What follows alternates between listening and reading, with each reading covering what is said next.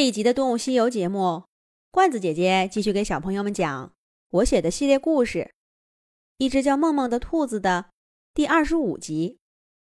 就在魏明的父亲决定推平砖瓦厂，在上面开垦荒地的那个夏天，兔子梦梦也遇到了他兔生当中最大的困境。是的，下决心离开被小霸王欺负的老家。面对朝夕相处的小兔子们纷纷离开这个家，都赶不上这一次，以至于那个夏天，梦梦几乎没有留下任何有意义的日记。直到入了秋，他才有闲暇详细记载了这段经历。还是丁丁扒开兔子窝最隐蔽的角落，从泥土中才翻出的那片树叶，让我们看看。是什么事儿吧？有一只小兔子不见了，一开始谁都没当回事儿。在他们之前，那么多兔子都能走，也许它也厌倦了这儿的生活呢。只是奇怪的是，它还那么小，就那么有主见吗？嗨，管它呢，那是他自己的选择。与我无关。自从上次那么多小兔子离家出走，我的想法发生了很大的变化。他们跟我不一样，谁都有自己的生活。可是又过了几天，另一只小兔子忽然就疯了。它常常在睡梦中突然醒来，大喊大叫，到家里到处乱跑。仿佛看到了什么可怕的东西，谁也拦不住。可是，我们跟着他的脚步搜寻，又什么都看不到。白天清醒的时候，他也时常胡言乱语，说着我们听不懂的话。只有一次，我听到他害怕的是一个软软的、长长的东西，这倒让大家。都松了口气。兔子窝里有一根粗麻线绳，是魏明的爷爷不小心掉在里面的。起风的时候，那根绳子就忽悠忽悠的动。这孩子呀，也太胆小了些。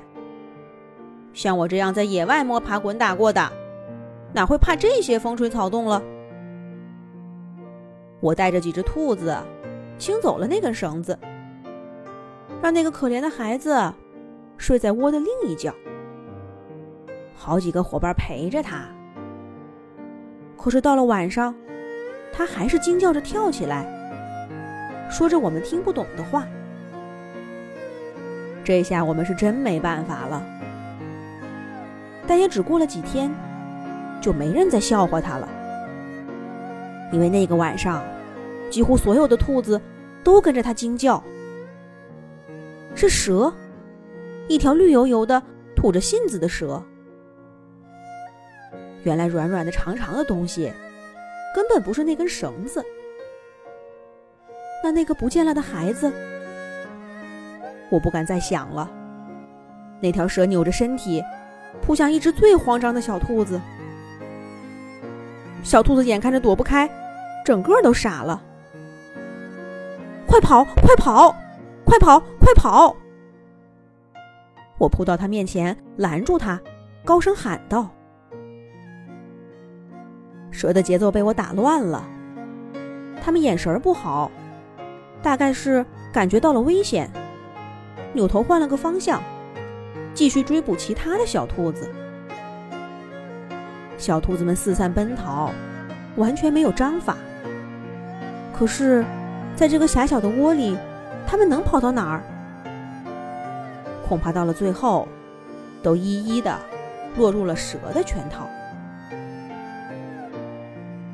大家排好队形，别乱，听我的，一个跟着一个，快呀！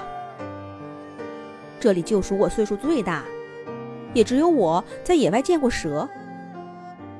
我不能让这一窝小兔子一个一个的被蛇给伤害了。他们过什么样的日子我不管。但我不能眼睁睁的看着他们遇到危险。还好他们还小。我的话还有些分量。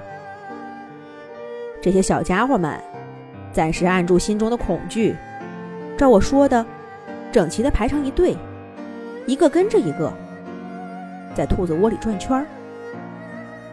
跑在最后的自然是我。这种时候，我得待在离蛇最近的地方，因为这里最危险。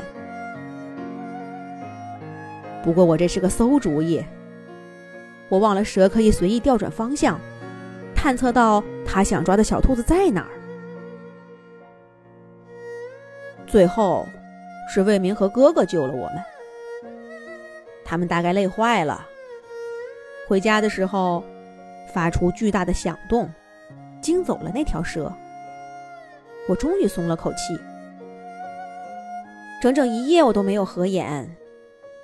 我看着我的月亮朋友，问他我该怎么办。蛇明天还会来吗？月亮说：“害怕就去战胜它。”可是兔子能战胜蛇吗？下一集讲。